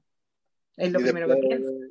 Y después la cerveza y el alcohol está por doquier, Por ejemplo. Jessica. Eh, sí, estaba pensando sobre tu, tu punto sobre el poder, ¿no? Y también la perspectiva del neoliberalismo. Cuando de hecho tenemos, bueno, tendríamos creo que pensar también cómo la demanda de las drogas también es neoliberal. plan, cómo la demanda afecta eh, la oferta en países que, que producen la materia prima y cómo esta de una manera influye sobre la economía local, de una manera que son dependientes completamente de, de, la, de, la, materia, ¿no? Como en el caso de las hojas de coca o de um, el opio y también las metanfetaminas en países como Colombia, Afganistán, Irán, y todo esto, nunca se piensa la perspectiva de cómo algunos países han sido también destruidos por la, demanda de esta manera. Entonces, mm, creo que se tiene también que reflexionar sobre esta perspectiva y, y quizás entenderla mejor, ¿no? Porque, claro, para nosotros que recibimos, mm, es como si mm, cayese del cielo, ¿no? Pero en realidad es todo parte de, un, de una cadena de dependencia, mm. una dependencia de periferia y, centro que no hace eh, cambiar la economía local, porque mm. siempre estarán vinculados a, esta, a ese tipo de producción.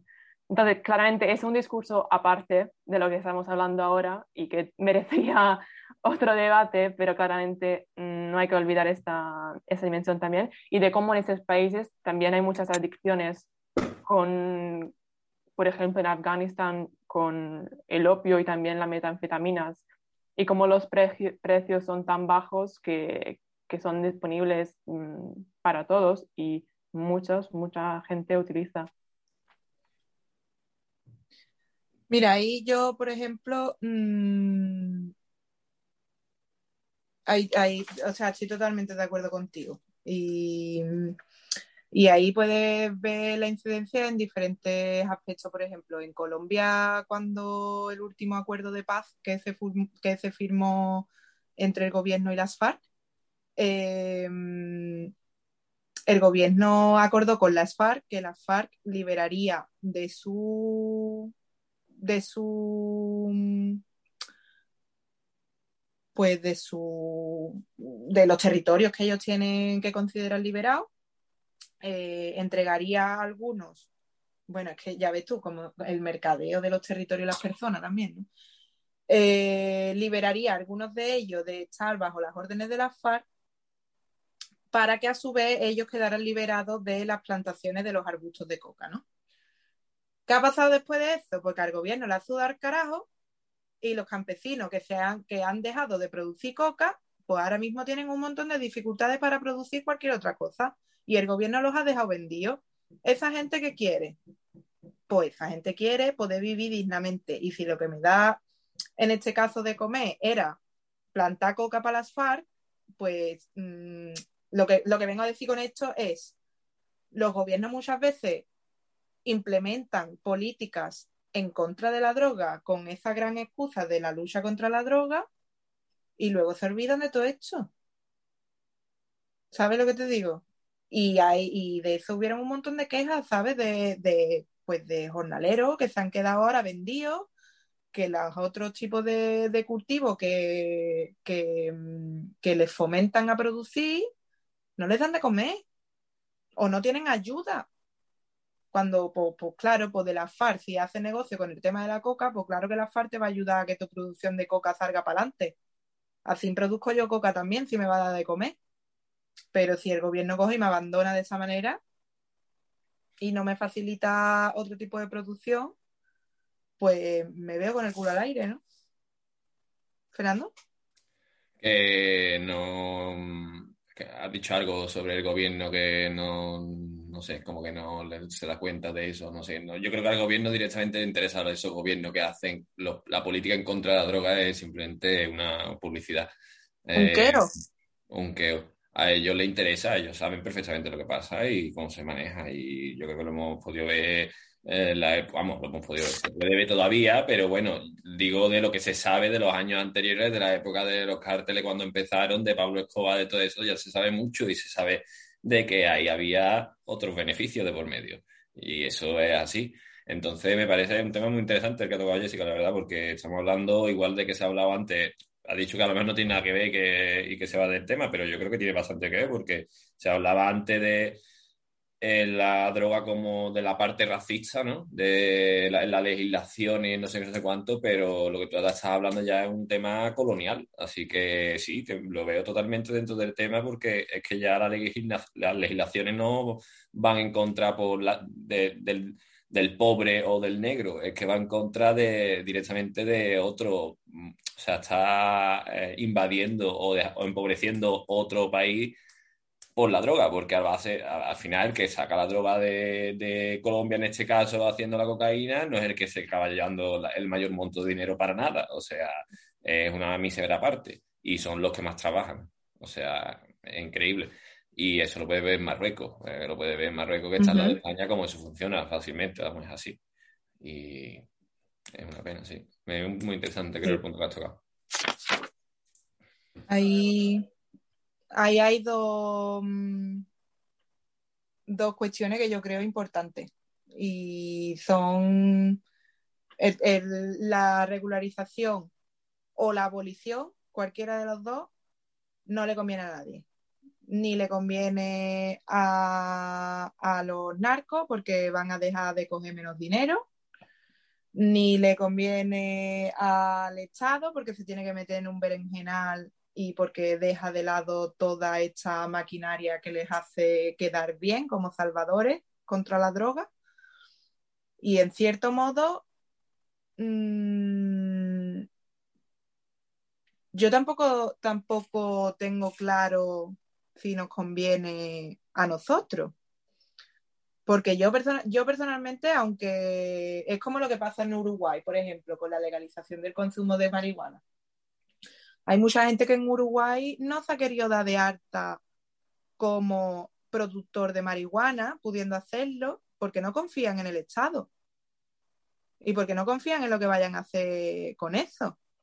Porque es que dentro de, mm, si tú no blindas una ley de regularización de las drogas, con, ese, eh, con esos datos, si tú te reconoces a ti mismo como, como consumidor o como productor, tú no sabes si el gobierno de turno que venga después te va a ti a reprimir con eso. ¿Sabes lo que te digo? Porque no puedes confiar en el Estado y menos en cosas tan sensibles, ¿no? Entonces ahora, por ejemplo, en Uruguay hay una cantidad de productores de marihuana que no están registrados, se, ve que el consumo ha aumentado mm, relativamente. Sí que es verdad que el número de consumidores no ha subido más que la cantidad de consumo, lo cual es un indicativo positivo, una indicación positiva, bueno, depende de cómo, lo mire, pero, mm, pero el tema es que sigue existiendo un mercado doméstico no regulado. Y que aunque tú regules, se ve que aunque tú le regules la droga, eso sigue existiendo. ¿Y esto por qué lo saco? Pues esto lo saco porque mm, tiene que ver con la, con la producción segura ¿no? de las sustancias. Y con producción segura no me refiero a que a nosotros nos llegue una buena calidad de cocaína de Bolivia o de Colombia. Con la producción segura me refiero a que sea también sostenible para las personas que la producen. Si eso de repente mañana hace así, ¡pum! Legalizamos la producción, por ejemplo, de cocaína de marihuana y de, y de ciertos tipos de opio. Coño, pues tenemos a Bolivia y a Colombia que se iban a convertir en potencias mundiales. Iban de, repente iban a tener un montón de. Porque eso es otra, la, la necesidad de una aproximación internacional de este tema de las drogas, ¿no? Porque si las drogas están viniendo de mm, países, de otros países a países segundos o países terceros, mm, tendremos que tener una, aproximación internacional sobre eso, ¿no? Eh, salirnos un poco de la legalización del cannabis, que es lo que todo el mundo más o menos está tolerando, y que si se van a legalizar otras drogas, eh, tenga que ver con, con, dónde se produce esa droga. Tú imagínate que por la producción de, o sea, España es mm, líder en la producción de aceite de oliva. ¿Tú te crees que van a dejar a Afganistán ser líder en la producción de opio? Porque opio se consume un montón y para un montón de cosas. ¿Sabes lo que te digo? A mí me conviene mejor mm, mantener a Afganistán como un país pobre subdesarrollado, ¿no? Igual que a Colombia con la coca y a Bolivia también, ¿sabes? Y a los narcos es a los últimos que les interesa regular eso también, ¿sabes? Entonces, bueno, perdón, que me he ido un poco de, me he ido un poco de, tema, ¿no? Pero mm, sí, no sé, o sea... Oh, ha caído. Ha, tenido... ¿Se bueno. ahora? Vale. Va. es que es muy difícil luego seguir de lo que estaba diciendo ella. Sí. Em, queremos esperar un segundo a ver si. Sí, vamos a esperar un poco, ¿no? A ver si se une. Le voy a hablar por aquí, por el, por el WhatsApp que dice. Ya, ya. Creo que está. Ah, vale, ha vuelto. Es bueno, lo es si. Oye. Sí, sí, grabando.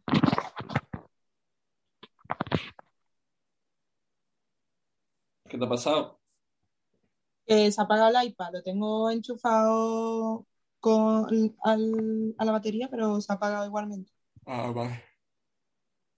Eh, bueno, en fin, que yo esto lo decía porque, porque el tema del narcotráfico, si se legalizan las drogas y tal, pues por ejemplo, con el tema de la marihuana, no pasaría nada, pero volviendo a lo mismo, no pasaría nada, no, o sea, es más fácil de regular, pero si volvemos a, la producción de, drogas más que hacen más dinero que la marihuana, como son la cocaína o los derivados de opio, pues entramos en, un tema muy gordo, ¿verdad? Ya, bueno, yo no sé también a lo mejor si en este caso la cocaína también se puede plantar interior como se planta la marihuana, ¿sabes? Supongo que sí, que a lo mejor podrían hacerlo y en ese caso podrían hacer plantaciones en cualquier país, ¿no? Mm, pues no En verdad creo que no se puede plantar interior, ¿no? Creo, vamos, yo me parece haberlo escuchado Me parece haberlo escuchado, pero creo que no. Pues entonces sí, ahí había un tema. Creo que es mucho más difícil también para un país que no tiene esa producción decidir de hacerlo porque es un, gran invertimiento. Entonces, inversión. sí. Entonces es como la, la idea neoliberal económica que cada país va especializándose en lo que, en lo que sabe producir mejor, pero sabemos que claramente esto no es claramente lo que representa la verdad, porque no necesariamente Colombia es el país que pueda mejor eh, producir las hojas, es solamente el país que ya la tiene y la produce. Y hay demanda, entonces sigue produciéndola. Entonces es como todo el ciclo que al final no va a dejar salir lo, el potencial de poder desarrollar otro tipo de economía. Eh, entonces creo que sí, se, se, podría quizás hacerlo, pero no hay la, la inversión, ¿no? Que, que, es muy importante, creo, para decir un país, mmm, si hoy voy a plantar hojas de, de coca en mi, mi, jardín, no sé. Ya. No sé, yo eso... Sí, es que en realidad yo creo que esto es una conversación abierta, realmente, porque en todos lados cuando buscas sobre el tema de la legalización, mmm, lo que encuentras es sobre cannabis. No, se hablan de drogas droga, droga duras ¿no? o drogas mayores. No se, no se sabe. De hecho, por ejemplo, mira, con, volviendo a Uruguay, con el tema de la regulación de la marihuana en Uruguay, eh, se estudió si defendía la violencia, ¿vale? En Uruguay por temas relacionados de droga y narcotráfico. Y lo que se encuentra es que, eh, claro, una pasada, porque lo, los asesinatos relacionados por cuestiones de droga aumentaron. Y claro, pues imagínate ya ahí, eh, ya estaría más de uno pensando que es que eso es por la legalización de la marihuana y claro, esto es ahora, ¿no? Pero resulta que no, resulta que no están vinculados con la legalización de la marihuana, están vinculados con el narcotráfico de eh, drogas más fuertes, como el, polvo de cocaína y la base. Porque los narcotraficantes de otros países suramericanos están empezando a utilizar Uruguay como puerto de salida de la droga para y, y, claro, pues estudiando por qué se daba el aumento de la violencia, pues evidentemente vieron que no estaba vinculado con la marihuana, sino que estaba vinculado con. Pero luego también vieron que, que la legalización de la marihuana trajo una relajación en los controles acerca del tráfico.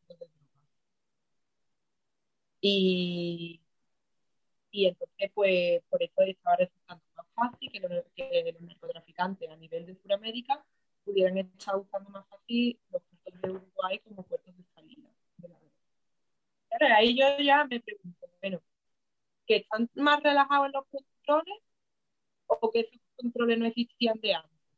Porque igual que antes estaban dedicando controles a la marihuana y ahora que no tiene que dedicarlo a la marihuana, ha salido a la luz que, que no están haciendo controles en las otras drogas. ¿Entendéis lo que quiero decir?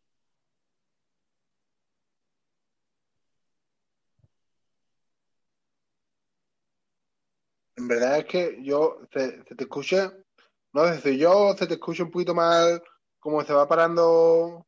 Sí, el micro se le va un poco así. Alguna vez no se escucha muy bien, pero sí, sí, yo te entiendo por dónde va. Eh, pues no sé, no, no, no sé qué sobre el tema de los controles, si es que antes no existían o que ahora, o que simplemente no les convenían, o no sé. Y ahora le empujan a hacerlo más así, no, no sé la verdad. En fin.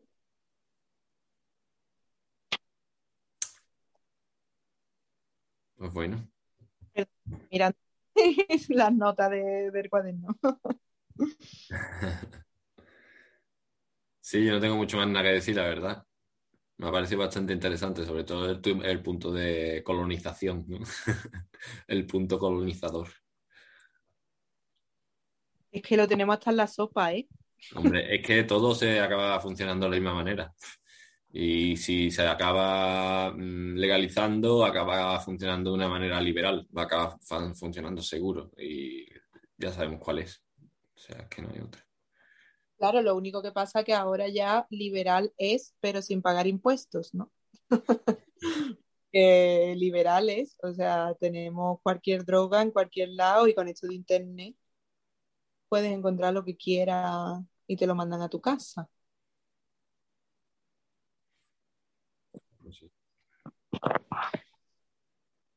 En fin, sí, eso era algo que, mm, que a mí me interesa, la verdad, el tema de la gente tiende a pensar que la legalización es una solución, pero yo creo que aún así el mercado negro no desaparecería y el mercado de clase tampoco.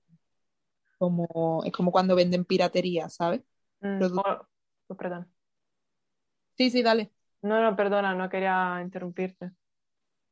No, solo decía venden productos de imitación. Si tú no tienes el dinero, pero eres un adicto o necesitas la droga, pues mm, tú vas y lo compras, ¿sabes? Y está regulado, pues va a seguir existiendo el mercado negro como un mercado más barato o algo así. Lo que quería decir yo era el ejemplo de la prostitución, como en Alemania y Holanda, aunque sea legalizado, mm, todavía ha creado más problemas el hecho que esté legalizado porque ha traído también el mercado ilegal. Entonces han descubierto que no es la solución eh, en este caso. Entonces puede ser parecido el ejemplo. Sí, totalmente. No quería yo sacar el tema de la prostitución, pero mm, bueno, pues, pues yo creo que aquí lo, lo dejamos, ¿no? Pues sí. Está bastante interesante y no sé, como siempre, pues compartiendo muchos puntos de vista así constructivos. Pues nada, chavales, ha sido un placer.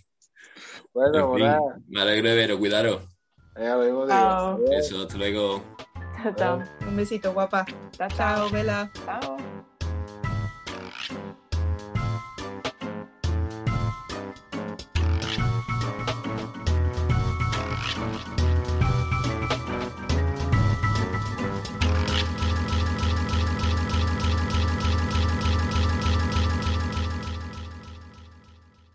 Barrio Podcast, lo que me salga de la tota.